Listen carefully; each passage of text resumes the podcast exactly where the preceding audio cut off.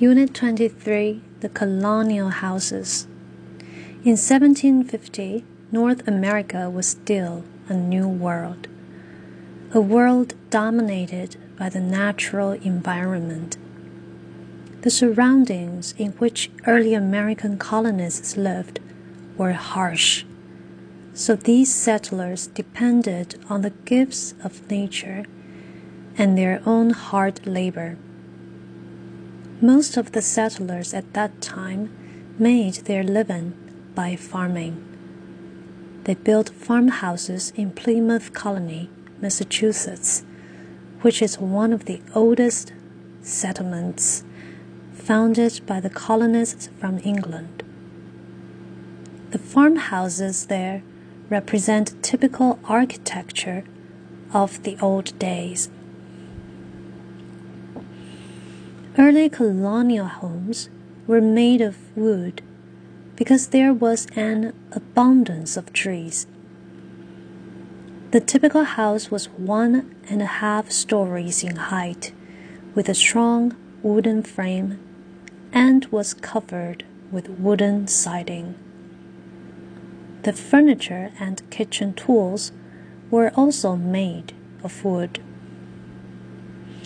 The kitchen was frequently the only room with a fireplace, which provided cooking facilities and heat during the long winters, and it was the center of many home activities. Colonial families were often large, so there were many activities but little privacy.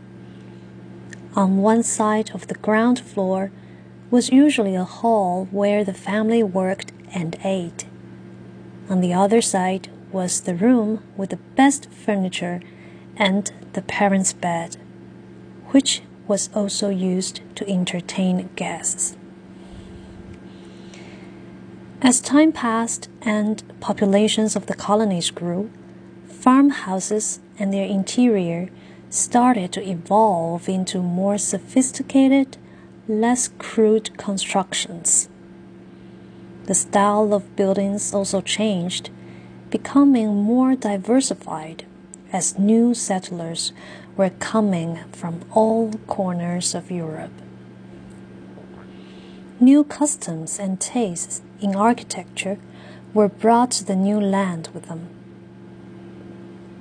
As settlers moved west, farmhouses in every imaginable building style were constructed on the lands of the new border area.